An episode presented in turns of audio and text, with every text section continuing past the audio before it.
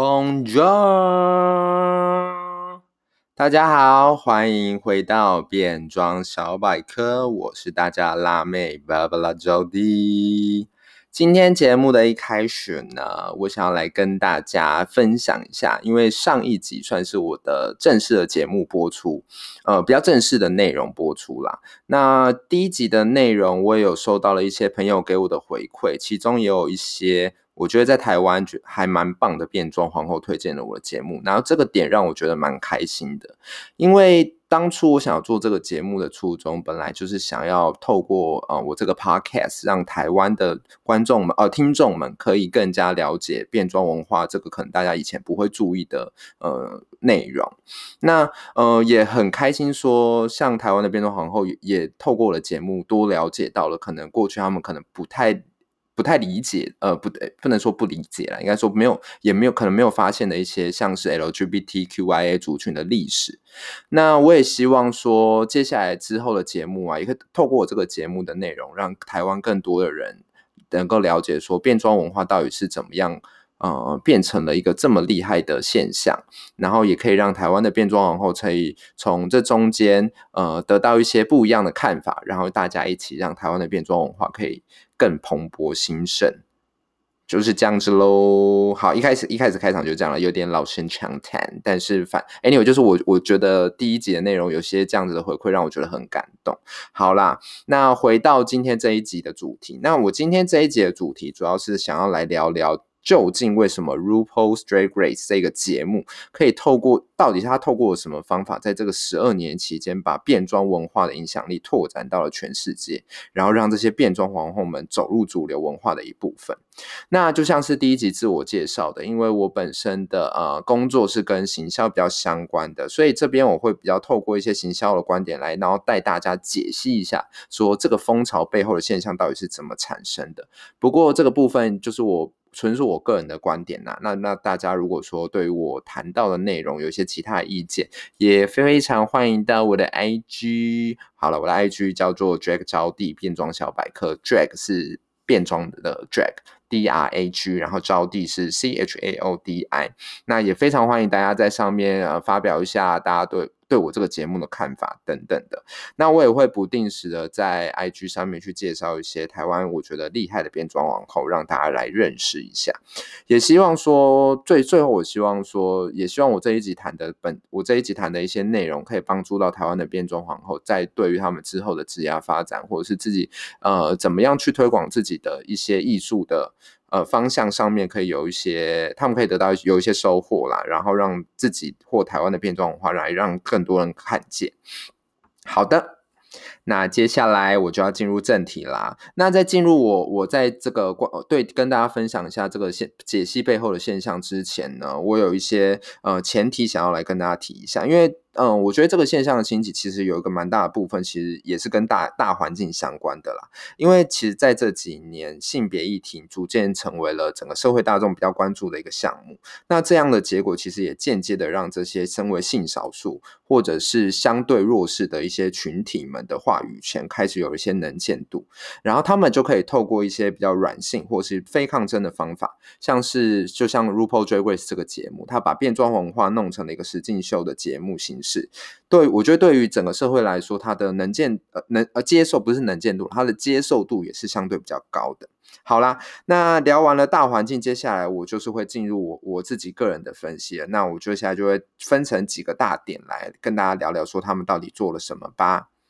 好哟，第一个点，我觉得第一个成功的要素就是变装明星的养成。那变装明星的养成到底是什么意思呢？就是大家如果说有在 follow 这个节目的话，其实就会知道说，这个节目每一季结束之后，其实会爆红的不是只有那个冠军而已。他在参加这个节目的所有选手，其实我觉得参加完这个节目之后，都会在社群上面有一些蛮高的能见度。那为什么会是这样的现象呢？因为身为我觉得这个这个现象就是，只要来参赛，其实每个人都是赢家。我觉得这个情景跟我我不知道这这大家有没有看过美国超级名模生死斗这个节目的状态，其实就完全不同。因为像美国超级名名模生死斗，它播了二十几季，结果其实根本也没有任何一个冠军成为真正的超级名模，好不好？是吗？哎，好好好了，anyway，就是反正很少很少就对了，反正 就是大家根本就是把这个节目当八点档在看的啊。那为什么我会什么？为什么 RuPaul's Drag Race 这个节目不一样呢？我觉得这跟世世界的变迁也有一些呃关系啦。因为在这几年数位媒体的急速发展，然后社群媒体开始碎片化的环境，就开始有更多的机会跟资源，可以透过一些不同的方式接触到更多的群众。而且或许或许他们的粉丝不是很大量，但是你知道他就会积少成多。我觉得这个是他们呃在社群上面经营一个使用的方法。那 RuPaul's Drag Race 这个。节目其实它也不只是只有我们电视上面看到的这个节目。那在正规赛之外，它还有一个赛外，呃，它不算是赛外赛，它就是一个赛外的节目，叫做 On t a l k。那 On t a l k 这个节目它是在做什么呢？它其实是记录在说，呃。RuPaul Drag Race 的这些参赛者在评审台后面的一些实实际发生的一些事情，那这些皇后在后台的反应，其实大家可以想象，就会非常非常多这样 drama 的画面，就大量大量 drama 吵架啊、哭啊等等的，就是会在这时候产生。那我觉得，为什么制作组要来做这一块的内容？我的猜想是说，他们想要让这些参赛者的形象。可以更加具象化，它不是只是说在节目上面他们呈现出来的那个模样，因为有时候你看到他们一些私底下的表现，其实你会对于这些参赛者呢，你们就会更加的有共鸣，也有共感，甚至产生连结。那这样子的方式，就是你就可以对于这些变装皇后有一些更深的了解。嗯，我觉得就是除了这两个在电视上面直播，他们出直播的电视节目之外啊，制作公他们的制作公司叫 Wow Present。和那个他，我们播了这个节目叫 VH One 嘛，大家其实也可以去 follow 他们的 YouTube 的频道，因为他们也制作了非常非常多的线下的节目，让这些皇后、这些赛外的皇后、呃赛后的皇后们可以去参与或主持。那这些这样这样子的形式，也可以帮助这些皇后有更多的机会来接触群众，然后他也提供给他们。更多不同形式的舞台，就像是呃很多明星们，他们也会透过自己的 YouTube channel，或是他们会多开一些不一样的呃节目，然后让更多人来了解他、认识他一样的方法。那这边呢，我想要来介绍呃两个我觉得蛮好看的线下节目，一个叫做嗯，对，它就叫做呃嗯，它就它就是这样子。好啦，对，它它的名字真的就是叫呃，它就是 You。H H H H H H H 很多 H 这样子，他他的这个节目的主持人，他是由那个 All Star 的第三季冠军，也是我非常非常喜欢的皇后，叫 Trixie Mattel。那他是比较，他就是一个 Comedy Queen，那他也是个非常非常厉害的音乐人。还有 All Star 的第二季的前三名，还有他也参与了第七季的比参赛者，他叫做 Katia。然后这是他这个节目是由他们两个人所主持的，那它的类型是比较偏谈话性节目，那但但他们这个 谈话性的节目内容就是非常的没有限制，而且很没有营养。他们就是两，他们两个会在这个节目里面聊任何他们想要讲的话题。我觉得这个节目会成功，其实是来自于这两位皇后所产生的火，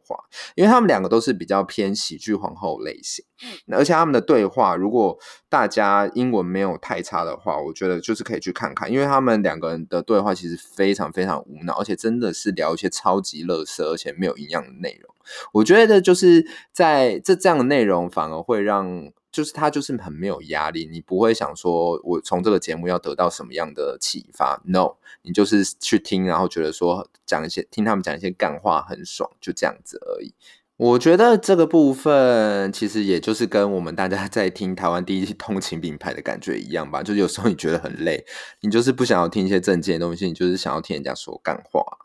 就是这样的意思啦。吼，呃，这个节目我觉得大家有有有有空的话可以去看一下。那另外一个节目叫做 Alyssa Se Alyssa Edwards Secret，那这个这这一位他他的皇后的名字就。他他的节目就是皇后的名字啦。那这一个皇后也是我非常喜欢的一个人。他是在第五季出现，然后有在 All Star 第二季参赛。那他这哎，Alyssa Edwards，他是以他的舞蹈出名的。他其实就是一个非常非常传统的选美皇后，加上那种 performance 表表演类型的皇后。那其实。呃，大家对他的印象来说，他其在节目出现之前，他其实是一个非常非常传统，大家就觉得说，哦，他应该呃不会有什么其他的亮点被大家看到。然后殊不知，他其实是个非常非常好笑的皇后。这个后面我会跟大家讲说，这个节目到底是怎么样进行。那另外一个部分，我想要来介绍他的部分，是因为他自己也有拥有一个非常非常大的家族。然后我觉得这个呃变装家族在整个变装文化里面也是非常非常有趣的一块。那之后我也会在节。特别做一集节目来详谈变装家族这个概念。那呃，Alyssa Edwards 他的那个 family 里面，其实他的成员呃有很多都是有参与到呃 RuPaul Drag Race 节目的人，而且参与的节目的那些他的子呃呃女儿们也都非常非常的有名，像是 Shangela Laganja 跟那个 Gia Gia Gunn。对，那他的舞蹈啊，甚至强大到那时候 Netflix 也有特别帮他做了一个简单的一一季的实境秀节目，目前还没有看到第二季啊，叫做《舞蹈人生》。我觉得这这个他的那个实境秀节目也蛮蛮有趣的，因为他其实就是在拍他在那个德州，他因为他是德州来的皇后，那他是拍他在德州的舞蹈教室。里面他教学的学生，然后还有学生家长跟他的一些呃 drama 的历程，就是他带着他们去比赛，然后这中间发生的一些过程，我觉得也蛮有趣的，因为这样子的类型的节目其实也蛮，你会看到那些妈妈们之间的争吵，我觉得 也很很幽默这样子。好，Anyway，就是那为什么我？就是回到为什么制作公司要去帮 Alyssa 去做一个他的线下节目呢？我觉得，因为他的幽默点实在太独树一格了。因为他就是那种，我觉得大家以前身边应该有一些那种，你会觉得说他是个很震惊，但他常常说出来的话，就那种震惊的会让你觉得很好笑那种同学。那像是第六季的冠军那个 Bianca，那他是他也是个非常非常呃出名的。就是以喜剧出名的皇后，他就说他非常非常喜欢 a l i s a 的我的笑点，因为都太，就是他笑点太特别了。好，那回到变装文，回到变装明星养成的这个要素啊，我觉得，呃，这个要素就是制作公司它运用了在现在网络时代的力量，让这些上过节目的皇后们有更好的能见度，而不是只是放生他们而已。那我觉得这这个是他们所操作的一个方法。然后另外一个部分想谈的是迷音的风潮，我觉得迷音的风潮也让这些变装皇后的能见度更高。如果大家有 follow 一些迷音社团，或是有看过呃美国的 P。那个 Reddit，其实你都会看到有很多很多变装皇后的迷因图在里面流传着。那迷因这件这个这个梗，其实它也让里面的皇呃变里面的一些皇后出名，比如说像是第十季的 Vengi，Vengi 就是呃，因为那时候他在节目上说了一段话，就是他在退场的时候说了一段话，就是 Miss Vengi，Miss Vengi。然后他就一直说重复这一段哦，然后他就莫名其妙在网络上爆红了，然后爆红到甚至哦他还回来参加了第十一届比赛这样。那另外一个就是那个 Mayhem Miller，那 Mayhem Miller 他是他在那个他会透过民音爆红，是因为他有一张他的表演的。主图就是他一直不停的把自己的眼睛睁得很大，然后他那个眼镜是他戴一个白色隐形眼镜，然后那那个图就 就是看起来很诡异，但也不知道是可以用在什么地方。反正 anyway，他就是透因为那一张图也也让大家认识了这个皇后。我觉得呃，这就是整个现整个变装皇后在整个网络世代，然后呃制作公司也透过了利用了网络世代的力量去把这些。呃，参与过节目的明星们去把他们啊，变装皇后们把他们像是明星一样的去把他们做养成，那我觉得这是第一个点，就是变装明星养成这一个要素。接下来要来谈的第二个要素，就是名人跟流行文化之间的合作。那从第一季开始，大家都可以发现说，在评审台上面，他们每一集都会邀一些不一样的名人来当客座评审。其实，在节目还没有红之前，你应该可以猜到说，哦，这些邀来的人应该都是跟 r u p a l 认识的人，或者是跟这个产业比较相关的。但的确是因为这样的形式，让一些可能还没有看过变装皇后节目的人，会透因为那些名人的光环而来看了这个节目。像那时候，我觉得第一季比较厉害。有邀来那个 Disney Child 的 Michelle，就是大家如果不知道他的话。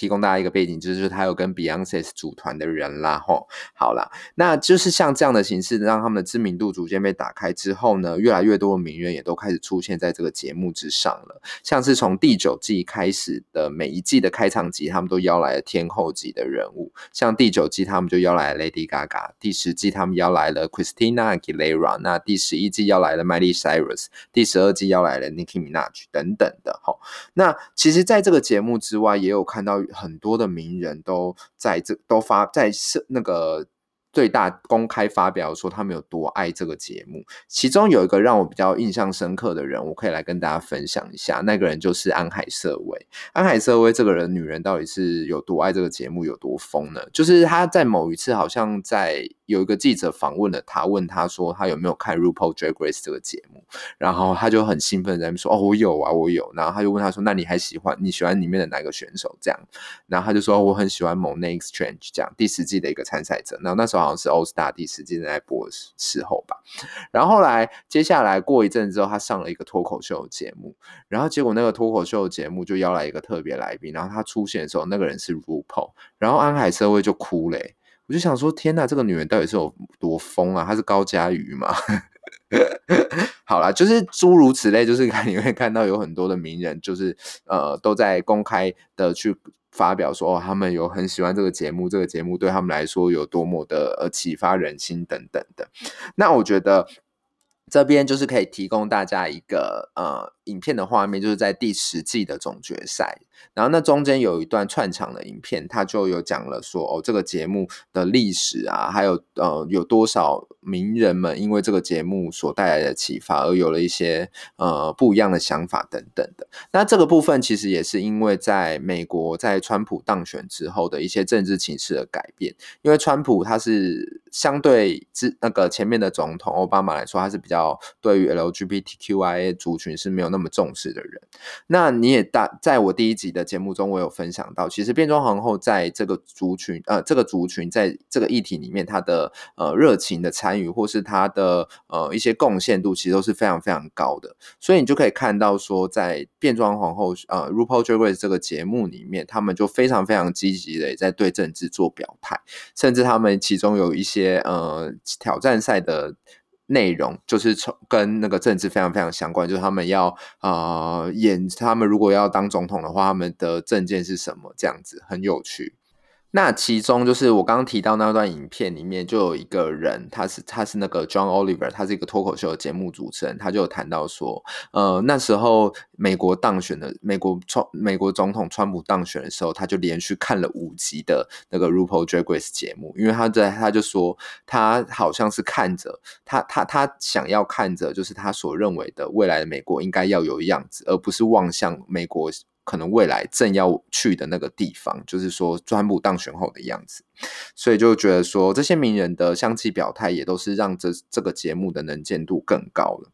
那在名人相继表态之后呢，我们就可以看到一些对于性别比较友善的大品牌啊，也开始找了变装皇后开始合作，像是百事可乐，百事可乐那呃有一年的广告片就是他找了 Cardi B，那里面他有一个。变装皇后也有出现，不知道大家有没有注意到，就是 Monex Change，。那他在里面就是有一个有一句，呃，那不算是流行话吧？他就是有有一个很简短的，呃，让大家朗朗上口的，可以记忆的一个点，它就是那个什么 ok 这样子。好，Anyway，听起来很白痴齁。好啦，反正他就是一个，也是因为那时候哦克克这个是那个谁开始的？好了，我忘记了啦。反正就是因为呃。这些大大大各式各样的大品牌都开始找了变装皇后的合作，所以就也让这些变装皇后的能见度也更高了。所以第二，这就是我谈到的第二个要素，就是名人跟流行文化之间的合作，也让变装皇后这个文化让更多人看见。接下来就要进入第三个要素啦。那第三个要素就是线下体验的延伸。那线下体验生就是要谈到的是，除了我们在这些网络上面或是电视上面看到的节目之外，回到变装王后的本体，变装王后的主体就是表演，才是他们真正让。最重要让群众看见一个很重要的部分啦，因为变装皇后它本来就是因为夜店表演而生的，而在这个节目之后，呃，他们也成立了，就是那个 RuPaul Drag Race 这个节目之后，他们也成了一家表演艺术公司，叫做 VOSS Event，V O S S，他们把变装皇后的表演变成了是每年都会在全世界巡演的一个固定的项目，很夸张哦，因为他们让那个这些喜爱 Drag Race 的粉丝，就是全球大家都可以一。有机会来一睹皇后的风采，而且他们那个秀的呃制作成本是非常非常高的。嗯，其中最有名的一个全球巡回的表演就叫做 Work the Wall》，W R E Q，然后 The Wall 这样子。那他们也在呃今年，诶，是今年，对，今年来到了台湾。那之后我也会有一集的节目来去分享一下我去参去看的那一场表演，然后我觉得非常好看，而且比想象中的好看好多。那我会来谈谈，到时候会有一集节目来专门聊聊当晚的表演啦，因为真的太好看了。那除了这一家表演公司之外啊，有一些变装皇后也会根据自己的特色发展一些属于自自己的巡回表演，像是举一些例子来给大家看一下，就是第呃听一下，不是看一下，Oh my god，第一个就是那个 Stand Up Comedy，我前面有提到第六季的冠军 Bianca Del Rio，那他就有开启了自己一套的那个巡回表演，叫做 It's Just a Joke，那他就是以脱口秀为主的表演，这样，那还有另外一个是以行为表演艺术的代表者。我我也非常非常喜欢他，他是第九届的冠军，他叫做 Sasha Velour。那他的巡回表演的那个节目叫做 Smoke and Mirror 等等的。那我觉得这个就是一个很有我我觉得就是因为变装文文化开始蓬勃发展之后，然后让这些变装皇后也有机会不再只是呃单纯的在夜店里面表演，他们把他们的。自己身为自己身为自己代表的那个艺术，他们有机会去发扬光大，让更多人去看到。我觉得这件事情是一件很棒的事情，因为你这个东西就是当呃一个一个次文化能见度变高之后，它就可以更加的有更多的资源去发展。出自己不一样的东西，然后让更多人看见。然后你可以看看，就是这跟当初变装文化一开始在夜店表演的那个层次，其实就高了。呃，也不能说高了非常多啊，就是呃多了非常非常不多，非常不同的形式出现这样子。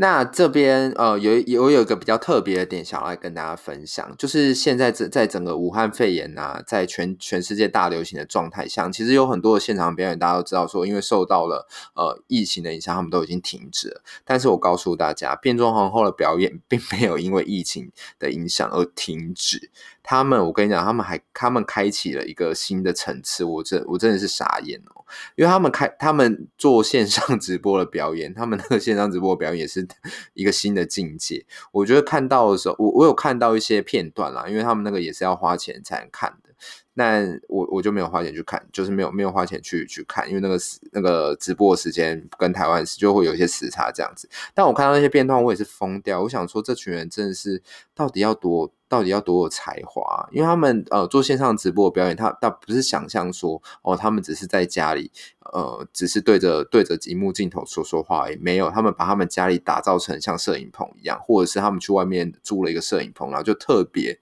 去拍摄了一段那那样子的。就是属于自己的表演，就想说哦，天呐，这群变装皇后就算不能现场表演，他们为了赚钱绝对是不择手段诶。但是就觉得说啊，好好佩服他们的创意哦。好啦，最这就是我我谈到第三第三个点，就是他们怎么样去把他们线下的体验去做一些延伸。好